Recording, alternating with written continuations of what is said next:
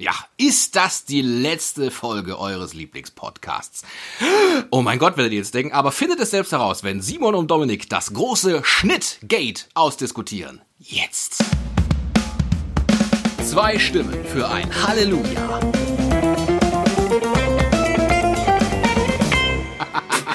Hallo und herzlich willkommen zu dieser mit Spannung erwarteten neuen Folge eures Lieblingspodcastes Zwei Stimmen für ein Halleluja im Jahr 2021. Im Jahr des Herrn sollten wir eigentlich sagen, um den Leuten schon mal ganz klar zu machen, worum es in diesem Podcast geht. Denn hier reden wir über den Glaube, die Kirche, über Gott, über Theologie und alles, was dazugehört. Und wenn ich wir sage, dann sind das diese zwei Stimmen und zwar zum einen meine, Dominik Possoch. Hallo, herzlich willkommen, katholischer Theologe, aber hauptsächlich Journalist in München. Bin ich darauf hingewiesen worden, ich sage immer, dass du, Simon, mir aus Passau zugeschaltet bist, aber keiner weiß, wohin du eigentlich zugeschaltet bist. ähm, deswegen kann man das vielleicht auch mal sagen. In München. Und jetzt habe ich schon viel vorweggenommen, aber nochmal die Ursprungsvorstellung. Simon Riel. Grüßt euch. Pastoralreferent im Bistum Passau, mir mittels Videotelefonie zugeschaltet, weil natürlich nach wie vor Corona, Corona, Corona, auch 2021. Schade, obwohl das viele so gedacht hatten, wenn 2020 rum ist, dann ist Corona auch vorbei. Tja, so schnell geht's dann doch nicht. da war wohl wieder der Wunsch der Vater des Gedanken. Also, ich habe schon angeteased, ein Schnittgate. Und zwar, wer uns kennt, der weiß, dass wir im Normalfall, bevor dieser wundervolle Jingle zwei Stimmen für ein Halleluja kommt, gibt es etwas, was man im Fachjargon den Cold Opener nennt. Beim letzten Mal gab es das nicht. Und zwar warum? Weil innerhalb dieses Cold Openers, was ein Ausschnitt aus unserem sehr privaten Vorgespräch war, etwas passierte, bei dem du mich dann, nachdem ich die Folge ging raus am Sonntag um 6 Uhr und dann das erste, was kam, war, Dominik, ich habe jetzt gerade die Folge gehört, wir müssen das noch nein, nein, nein, nein, nein, das nein, kann ich so hab, nicht nein, nein, bleiben. Nein, nein, nein, nein, ich habe dir geschrieben, lieber Dominik, vielen Dank für den Schnitt. PS, kannst du da noch was ändern? ja, das ist so, wie wenn du sagst, vielen Dank für das Geschenk. Hast du den Kassenbon eigentlich noch? ähm. Das ist jetzt böswillig. Äh, seine Exzellenz Nein, der Bischof ist ist Stefan Oster sagt immer, eine Hermeneutik des Wohlwollens brauchen wir. Deswegen, wir haben uns ja zueinander zugewandt, wir haben das kurz ausdiskutiert und ich habe dann tatsächlich diesen Anfang umgeschnitten. Und es gibt jetzt ein paar unter euch. Heißt, haben eigentlich unsere Zuhörer, haben die irgendwelche Namen? Die Lujas oder so, dass wir die Lujas nennen? Unsere Zuhörerinnen und Zuhörer sind die Lujas. Aber nenn die mal so. So wie man bei dem Podcast Gemischtes Hack, Grüße bitte, die nennen sich die Hackies, also die Fans davon. Also würde ich mal sagen, sind es die Lujas bei uns. Hier wird jetzt offiziell eingesegnet von ganz oben. Also von uns. Die Lujas. Es gibt ein paar von euch, die sozusagen in dieser ersten Zeit, wo noch der, die, die Extended Version oder der, der, der geheime Schnitt, der Apokryph dieses geschnittenen Podcastes, die letzte Folge gehört hat, ist nur noch am Anfang unserer Diskussion mit drin, wo eben etwas fiel, was Simon missfiel, was auch dann vollkommen fein ist. Jeder soll sagen, "Hm, was, äh, ne? Ich meine Güte, meine Eltern hören das auch. Und Deswegen ist es okay. Aber deshalb, wir brauchen Simon, weil das hast du häufiger schon angemerkt. Immer wenn du sagst, aber das schneidest du bitte raus, lass ich's drin, weil es meistens witziger ist. Wir brauchen aber ein Safe Word. Also, dass wir sagen, wenn dieses Wort fällt, dann sind wir auch privat nicht gut drauf. Und dann muss das rausgeschnitten werden. Oder, also, ob wir gleich so weit gehen müssen, dass wir dann privat nicht gut drauf sind, auf jeden Fall. Ja, aber dass sicher wir das sozusagen auch, dass wir das nicht nur in unserer Bühnenfiguren, die wir hier kreiert Genau. haben für den Podcast, das nicht so gut finden und damit so ein bisschen kokettieren, sondern dass wir es auch privat nicht Genau. gut finden. Das meine so, ich damit. okay. Mein Vorschlag wäre, dass wir vielleicht, weil wir ja immer so sehr auf die, auf die Päpste schauen und du dich ja auch so gut auskennst, dass wir vielleicht irgendeinen Papstnamen nehmen. Innozenz und dann wissen wir, das ist unser Safe Word. Wenn Oder hast du einen Innozenz fällt, dann schneidest Ja. du sicher raus. Oder dann ist einfach Wenn die Situation uns- ernster gerade zwischen uns. Genau, wenn einer, wenn einer von uns sagt Innozenz, dann wissen wir, so, bis hierhin und nicht weiter. Alles klar, dann nehmen wir Innozenz. Ähm, wir haben Nehmen das jetzt Innozenz. besprochen für die Zuhörer. Das heißt, Innozenz bleibt künftig auch immer drin, oder wie? Ne, Ja, also sobald dann einer von uns Innozenz sagt, dann, dann weiß auch der Zuhörer, die Zuhörerin weiß dann, oh, da hat irgendwas stattgefunden. Ah, schade, da würde ich jetzt gerne mal Mäus. Weißt du, das ist ja so, da machst du die Leute ja, auch ja. neugierig mit. Ja, ja, sehr gut. So, womit wir die Leute aber auch neugierig machen, und das wird dir jetzt auch aufgefallen sein. 2021 ist das Jahr der Neuwerdung, und zwar auch für diesen Podcast. Ihr werdet es schon gemerkt haben, wir haben jetzt am Anfang des Podcastes ein Musikbett. Damit man so ein bisschen flotter ins Ja, Gespräch klar, jetzt kommt. wo du sagst, ich merk's auch. Jetzt hörst du es auch, ne? Nicht nur die Stimme in deinem Kopf, sondern auch die Musik, die dazu spielt. Es es ist ganz fantastisch in diesem Podcast. Damit haben wir das auch ausdiskutiert. Das Jahr startet versöhnlich, wir damit auch und äh, möchten dann natürlich auch nochmal schauen, worauf schauen wir denn eigentlich in dieser Folge. Wir haben ja eine Rubrik eingeführt vor nicht allzu langer Zeit, die sieben Sakramente. Und heute ist es eben soweit, dass wir das allererste Sakrament besprechen werden. Heute geht es um die Taufe. Bevor wir aber um die Taufe reden, reden wir noch darüber, was in der letzten Folge, der zweiten Weihnachtsfolge, die wir vollführt haben, vielleicht ein wenig in der Unschärfe blieb oder um auch nicht drum zu reden, einfach falsch war. Und das tun wir in unseren berühmt-berüchtigten Miesner-Tätigkeiten. So, Gregor I. hatten wir nachgereicht, Papst des 7. Jahrhunderts. Ich habe dann ehrlicherweise die Daten nicht mehr gehabt. Also er war der Papst von 590 bis 604. Das hat nochmal nachgereicht. Dann waren wir etwas, oder du hast mich verunsichert, sind wir ehrlich. Introitus, wie ist denn da nochmal der Plural? Ich meinte, ja, U-Deklination, Introitus. Und du meintest so, ja, echt, bist du sicher?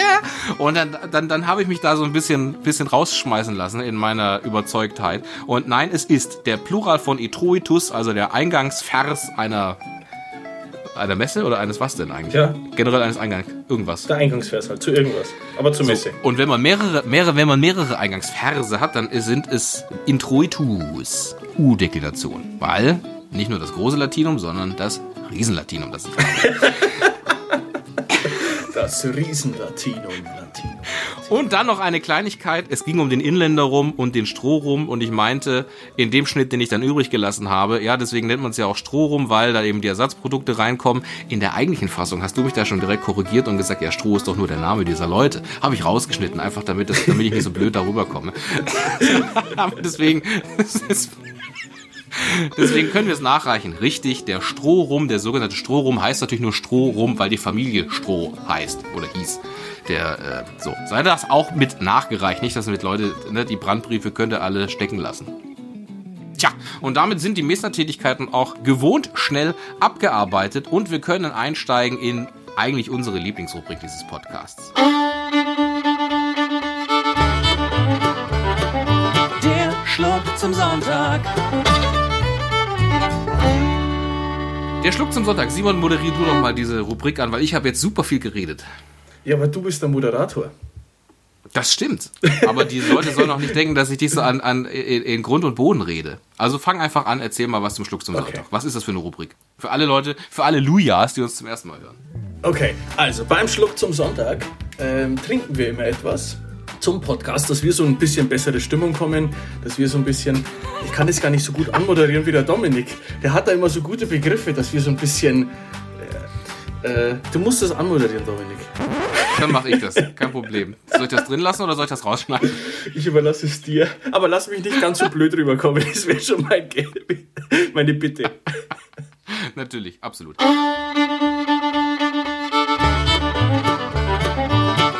Schluck zum Sonntag. Der Schluck zum Sonntag. Traditionellerweise nehmen wir diesen Podcast an einem Samstag auf und er ist dann bis Sonntag hoffentlich fertig geschnitten und damit wir einfach ein bisschen in Stimmung kommen, ein bisschen gelöster werden und damit ihr uns auch so ein bisschen als Menschen wahrnehmt, trinken wir immer eine Kleinigkeit, die immer thematisch sozusagen eingebunden ist, dramaturgisch in die Handlung des Podcasts, der jeweiligen Podcast-Folge eingebettet ist. So, dann fange ich auch einfach mal an, was bei mir heute der Schluck zum Sonntag ist. Und zwar ist es, aufgrund der Tatsache, dass wir hier am äh, 2. Januar aufnehmen, liegt das äh, Fest des Silvesters gar nicht äh, zu lange hinter uns und es gab am Silvesterabend einen Cocktail und zwar nannte sich, und der nennt sich auch immer noch so, der Cocktail Old Cuban. Das ist ein Champagner-Rum-Cocktail und innerhalb dieses Champagner-Rum-Cocktails gibt es, wie ich eben gerade schon vorwegnahm, einen Rum und zwar ist das ein Bacardi Ocho Añejo. Also einen acht Jahre alten Bacardi Rum, den man auch sehr gut pur trinken kann. Und aufgrund der Tatsache, dass da noch ein bisschen was übrig ist, weil so viele Cocktails kann man da noch nicht trinken an einem Abend, gibt es bei mir eben exakt diesen Rum als Schluck zum Sonntag. Schöne Farbe hat der. Das ist auch gut. Da muss man auch nochmal sagen, ne, viele Leute, die denken, oh, Bacardi ist das hier nicht so dieses Billo-Ding, was man sich halt äh, in, die, in die Rübe haut, damit es wirkt. Stimmt, aber es gibt natürlich, wie von vielen, wie von vielen, gibt es natürlich auch die feinere Variante. Und dieser Bacardi Ocho Añejo, den, kriegst du gar nicht so einfach. Das ist so wie, Simon wird das kennen, es gibt auch von Jim Beam, wo du sagst, oh, hm, ha, gibt es auch natürlich die feineren Varianten, die natürlich dann auch äh, Ja, ja, den kenne ich, der kostet so 9 anderen- Euro, der gute. Der sehr gute kostet 12 Euro. Ähm, so, Simon, was ist dein Schluck zum Sonntag? Mein Schluck zum Sonntag ist ja, wir haben ja sehr gute Podcast-Hörer. Wie heißen die? Lujas, haben wir gesagt, gell? Lujas. Die Lujas. Wir haben sehr gute Lujas und einer dieser sehr guten Lujas hat mir eine Flasche geschenkt, eine Flasche Irish Whiskey Kilbeggan. Und diesen werde ich heute zum Schluck des Sonntags verköstigen, weil das war dezidiert seine Intention beim Schenken. Das ist für euren Schluck zum Sonntag, mit du mal was Gescheites trinkst. So. Sehr gut. Ein So, Hörerschluck. also vielen Dank an den. Schenker. Der Danke erste auch. Hörerschluck, Kilbeggan. Ich schenke den hier ein. Prost. Mittels Videotelefonie ein Fernprost. Fernprost. Kann man nur empfehlen. Kann man nur empfehlen. Wenn man nach Rum sucht, den man pur trinken kann, sei dieser empfohlen. Ja, dann ab zum eigentlichen Thema der Folge. Die sieben Sakramente. Es geht um die Taufe. Das nennt man ja auch das sogenannte Initiationssakrament. Also sprich, es ist das Ur, das erste, also Ursakrament ist es nicht. Das Ursakrament ist Christus. Aber das erste Sakrament, sehr gut. Für alle, die jetzt denken, Hä, Sakra, was? Sakrament. Wir haben dazu schon eine Folge gemacht. Sakrament, was ist denn das? Wo wir sozusagen grundlegend schon darlegen, was sind Sakramente eigentlich. Darum soll es jetzt nicht gehen, sondern wir steigen direkt in Medias Res, nämlich ein bei der Taufe. Simon, die Taufe. Warum taufen wir eigentlich? Und was passiert bei der Taufe? Darf ich noch mal ganz kurz zurückgehen? Du hast gesagt, die Taufe ist das Initiationssakrament. Eigentlich haben wir drei Initiationssakramente. Also Initiation, Sakramente für die Aufnahme zum Christwerden. Und das sind eigentlich drei Sakramente. Die Taufe ist nur das erste dieser Initiationssakramente. Die Initiationssakramente sind Taufe, Erstkommunion und Firmung. Und in der Ostkirche werden die auch heute noch zusammen gefeiert, in ein- auch für Kleinkinder. Ah, danke, ne, dass wir da direkt nicht wieder mit einer Unschärfe starten. Also, dann ist das abgearbeitet. Simon, aber warum werden wir denn überhaupt getauft? Wo kommt denn das her? Äh, Die Grundlage dazu ist wie eigentlich immer der Auftrag unseres Herrn, das Tun und der Auftrag unseres Herrn selbst. Ja, schauen wir mal in die Heilige Schrift. Wir haben sowohl im Alten Testament als auch im Neuen Testament verschiedene Hindeutungen beziehungsweise sogar klare Aufträge zu taufen. In der alten Taufe, in der alten Taufe, im Alten Testament, Entschuldigung, in der alten Taufe, Entschuldigung, ja. Nein, also, also, Testament. ähm, wir haben, das sieht man dann auch schön, wer in letzter Zeit bei einer Taufe dabei war zum Beispiel. Da wird das Taufwasser geweiht oder Anruf und Lobpreis über dem Wasser heißt es. Und da ist dann zum Beispiel, wird auch genannt, die Sinnflut oder wie der Geist Gottes ganz zu Beginn der Schöpfung im ersten Buch der Bibel über dem Wasser schwebt. Und das sind alles so Vorboten, dass mit dem Wasser etwas Besonderes passiert. Und das haben wir dann im Besonderen natürlich bei Christus selbst, der an den Jordan geht und sich selbst taufen lässt von Johannes. Allerdings noch nicht mit der Intention, mit der dann Christus tauft, sondern ähm, Johannes tauft ja zur Umkehr und zur Buße. Christus selbst lässt sich taufen. Er läutert dann im Johannesevangelium Kapitel 3 nochmal genau, was jetzt die Taufe bewirkt und gibt dann im Matthäusevangelium Kapitel 28, Vers 19 den klaren Auftrag zu taufen. Seinen Jüngern sagt er, geht und tauft alle im Namen des Vaters, des Sohnes und des Heiligen Geistes. Und deswegen haben wir die Taufe. Das heißt, weil Christus sich hat taufen lassen, werden wir getauft. Ganz grob ja, weil wir tun, wir Christen heißen Christen, weil wir das tun wollen, was unser Herr tut und seinen Auftrag ernst nehmen wollen, was er getan hat. Er hat gesagt, tauft, also taufen wir. Was das für einen theologischen Impact hat, kommt, können wir gleich noch drüber sprechen, aber das ist erstmal die Grundding, warum wir etwas tun, weil Christus es getan hat und weil er uns den Auftrag gegeben hat. Okay, dann, äh, wie von dir ja schon angedeutet, der theologische Impact. Also das sozusagen, deswegen machen wir das, aber was passiert denn bei der Taufe? Einfach damit wir so schön mit Wasser besprinkelt werden oder was ist denn sozusagen der, der Hintersinn bei der Taufe? Was passiert denn da, Simon, theologisch? Außer, Ich dass denk- wir einen nassen Kopf kriegen. Genau, oder vielleicht sogar einen ganzen nassen Körper, wenn wir nach klassischerweise untergetaucht werden. Aber was passiert? Ich denke, das sieht man am besten im Johannesevangelium Kapitel 3, wenn man da mal aufschlägt und liest. Dominik, würdest du uns da einfach die Stelle kurz vorlesen? Das Gespräch mit Nikodemus ist es, also und Jesus antwortete ihm, Amen, Amen, ich sage dir, wenn jemand nicht von neuem geboren wird, kann er das Reich Gottes nicht sehen. Nikodemus entgegnete ihm, wie kann ein Mensch, der schon alt ist, geboren werden? Er kann doch nicht in den Schoß seiner Mutter zurückkehren und ein zweites Mal geboren werden. Jesus antwortete, Amen, Amen, ich sage dir, wenn jemand nicht aus Wasser und Geist geboren wird, kann er nicht in das Reich Gottes kommen. Da sieht man schon, dass dieses neu geboren werden wichtig ist, denn sonst können wir nicht in das Reich Gottes kommen. Und das Reich Gottes ist im Endeffekt der Himmel für uns. Ist ein bisschen mehr, aber lassen wir es mal, es ist der Himmel. Also die Potentia, die Möglichkeit, in den Himmel zu kommen, diesen Grundstein legt überhaupt erst die Taufe. Ohne Taufe, sagt er hier ganz klar, keine Möglichkeit, in den Himmel zu kommen. Denn wir erinnern uns vielleicht an, ich glaube, es war Folge 5, wo es um die Sakramente geht. Nee, es war Folge 6, wo es um die Geburt geht. Warum ist Christus Mensch geworden überhaupt, um unsere Beziehung zum Vater wiederherzustellen, dass wir überhaupt wieder in den Himmel kommen können? Und deswegen dieses erste Sakrament hier, dass wir überhaupt die Möglichkeit haben, in den Himmel zu kommen, die Taufe. Nämlich aus Wasser und Geist sollen wir geboren werden. Und das ist dann äh, die Taufe. Interessanterweise gibt es da auch Stellen in der Apostelgeschichte. Da heißt dann, die Apostel kommen hinzu und legen ihnen die Hände auf, weil sie quasi bei der Taufe noch nicht den Geist empfangen haben, dass sie dann extra noch den Geist empfangen. Sie wurden also nur mit Wasser getauft, haben den Geist noch nicht. Das sieht man dann auch schon Vorbildung der Firmung dann, auf die wir dann später eingehen. Aber Wasser und Geist ist das Zentrale für die Taufe, für die Aufnahme ins Christentum und eben auch um, die, um, ins, um den Himmel zu kommen. Das ist so der, eigentlich der große theologische Impact. Was wird damit vergeben? Ähm, wir haben das. Ja, genau. Wir, genau, was, was ist vorher da? Wir haben ja vorher die Schuld des Menschen. Gott, der Mensch war ganz nah bei Gott und hat sich durch sein eigenes Fehlverhalten von Gott getrennt. Durch den Sündenfall.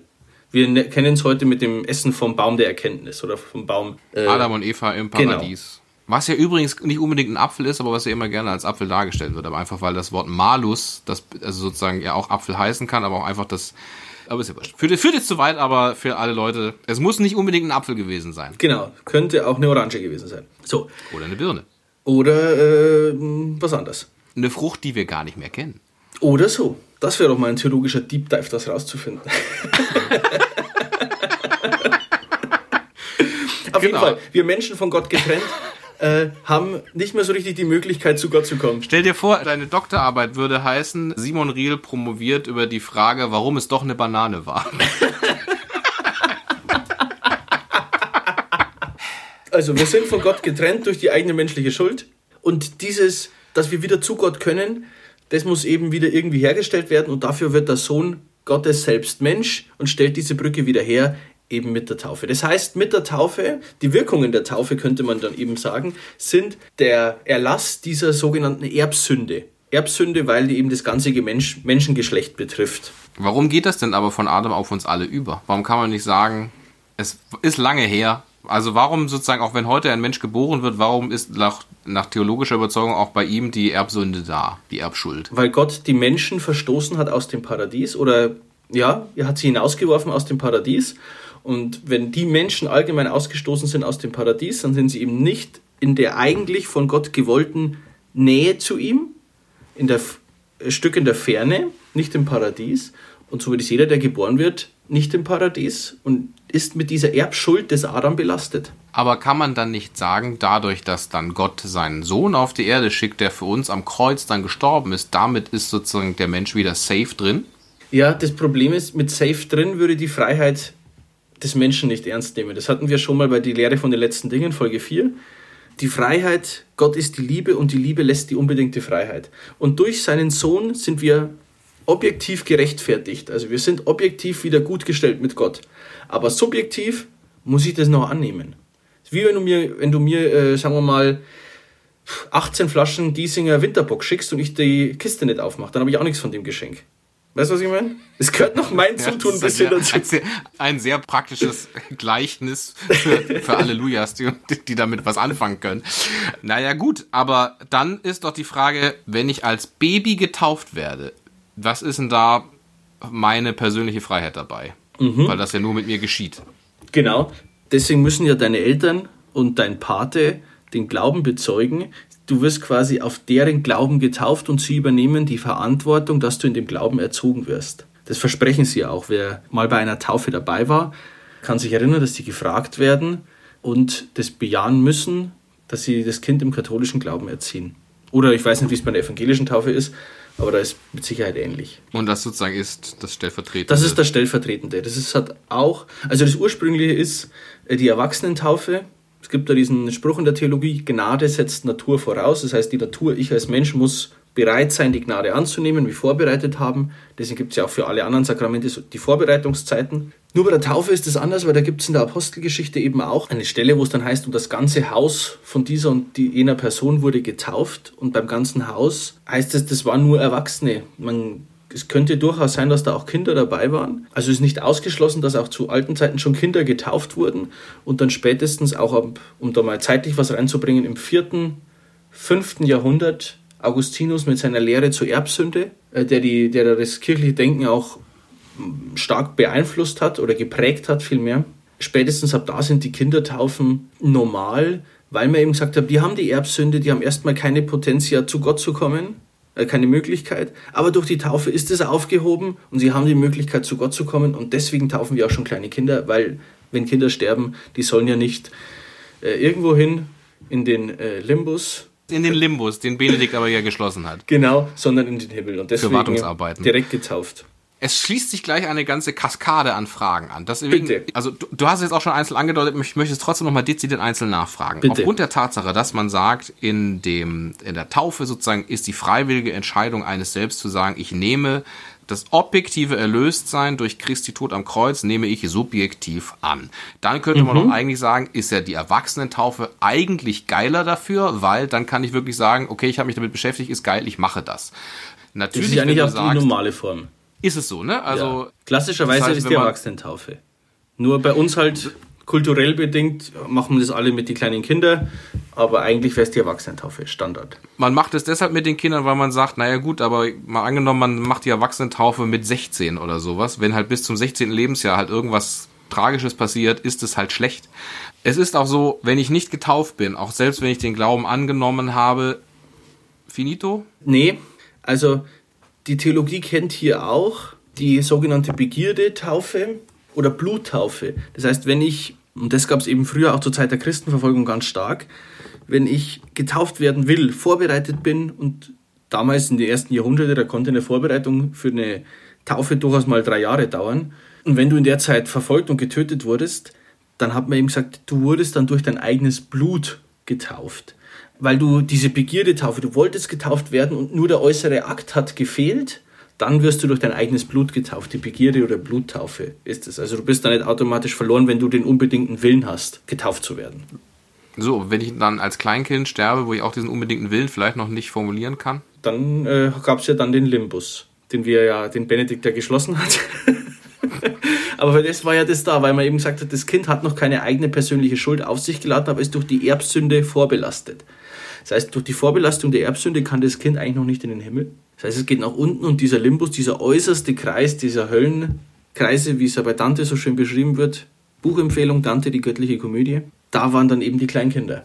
Also aber heute nicht mehr nach, nach Benedikt. es ist mehr der Barmherzigkeit und Liebe Gottes überlassen. Also der Limbus ist keine widernatürliche kirchliche katholische Lehre, sondern sie darf geglaubt werden, der Limbus, aber er ist nicht dezidiert kirchliche Lehre, die sagt, du musst ihn anerkennen. Du darfst, aber musst nicht. Vielmehr sagt man eben, das überlassen wir tatsächlich dem Herrn, wie der jetzt damit umgeht. Wenn die Eltern den Willen hatten, das Kind zu taufen, wie gehen wir damit um? Wie geht der Herr damit um? Deswegen ist es aber ja auch so, und da, deswegen sprach ich von einer Kaskade, weil das viel ineinander greift, weil das ein sehr komplexes Thema ist, was wir hier versuchen zu durchdringen, liebe Lujas, also Hörerinnen und Hörer.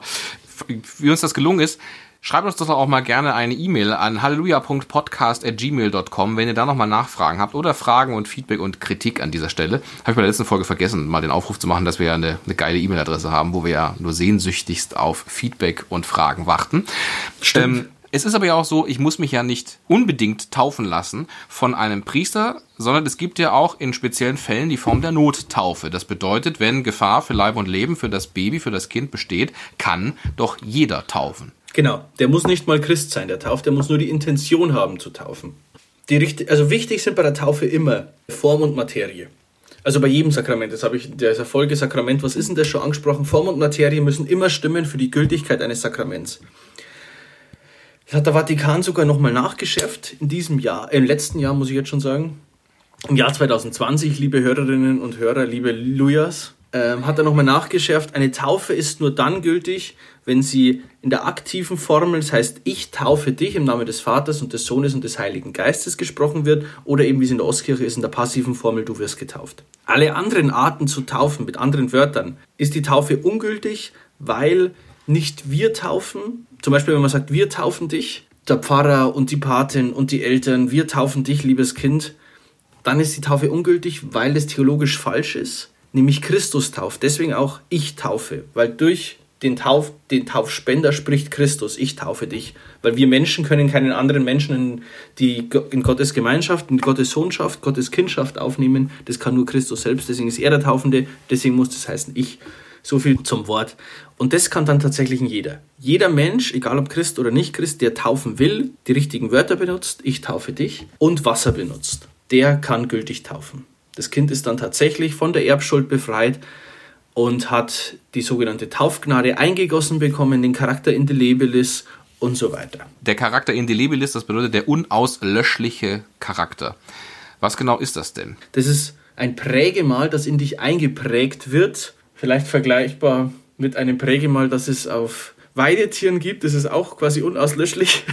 Nein, also das ist absolut unauslöschlich, dieses Prägemal. Das wird deiner Seele eingeprägt, dass du jetzt zu Christus gehörst. Es ist nicht mehr löschbar, egal was du machst. Du gehörst jetzt zu Christus.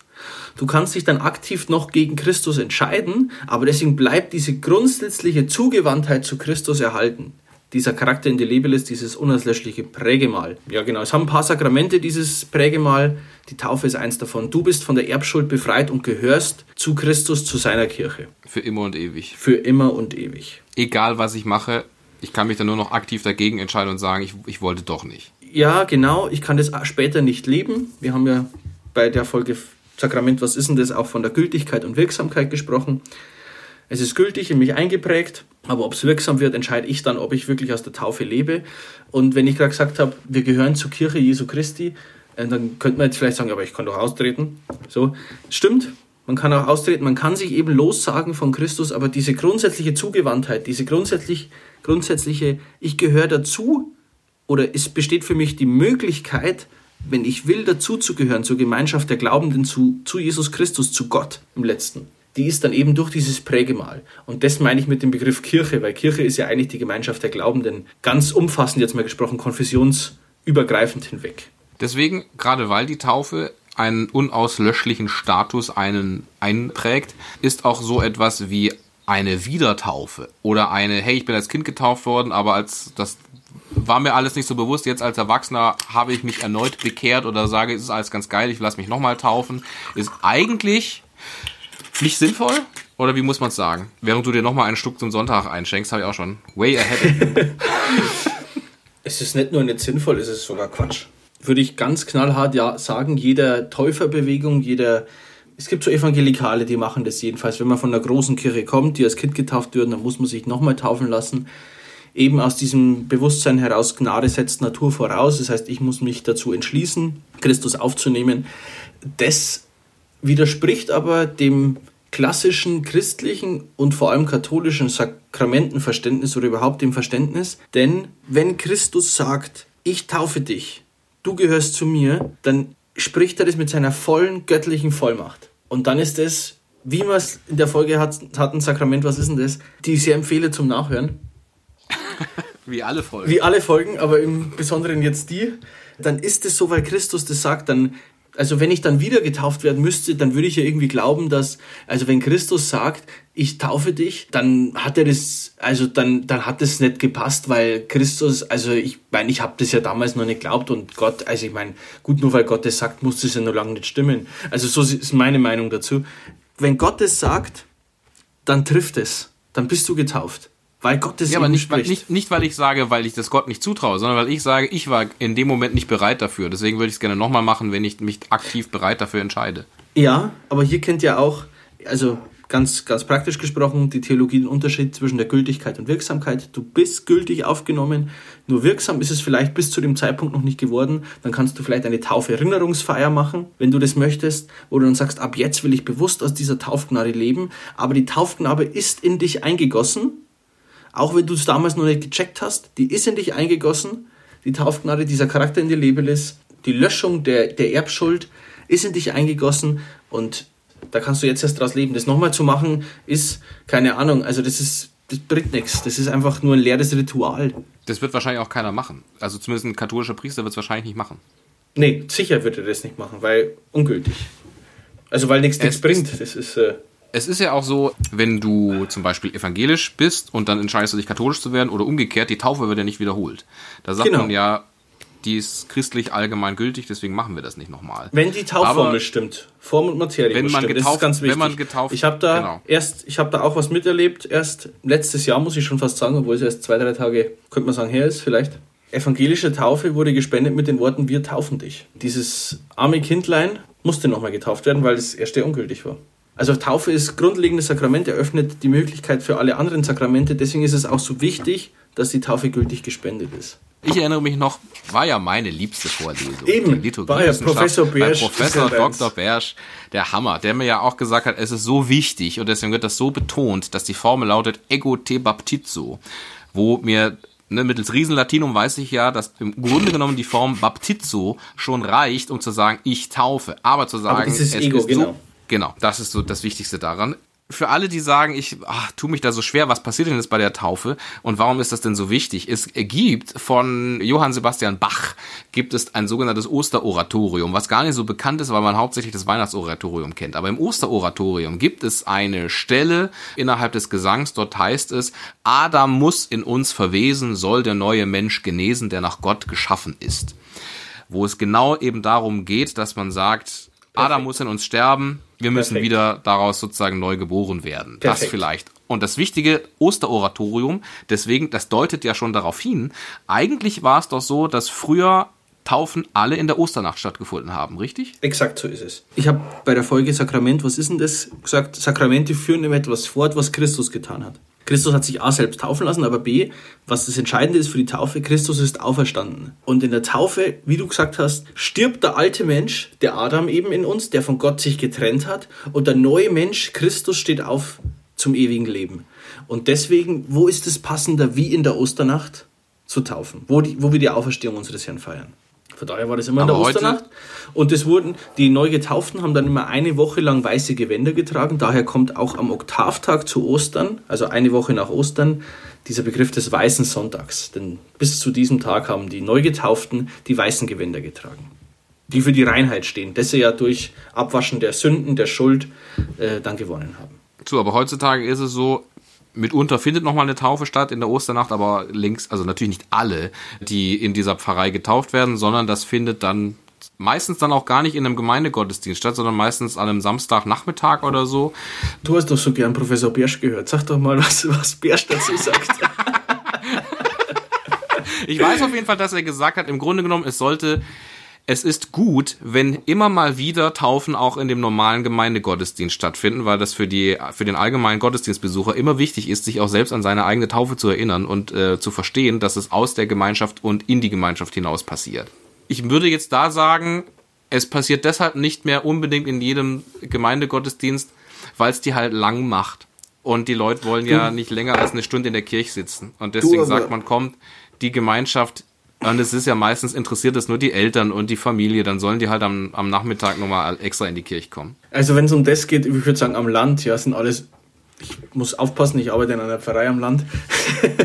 Aber am Land sind tendenziell gibt's neugierige Leute, die interessiert es schon, wer getauft wird. Und wer nicht getauft wird, vor allem auch. Und wir hatten letztes Jahr in ein, ich bin in vier Pfarreien eingesetzt. In einer Pfarrei hatten wir letztes Jahr, ich glaube, zwölf Taufen. Gut, es mag auch Corona-bedingt sein, dass man die verschoben hat, aber zwölf Taufen, das würde ten, im Schnitt bedeuten pro Monat eine Taufe im Sonntagsgottesdienst, wenn man so macht.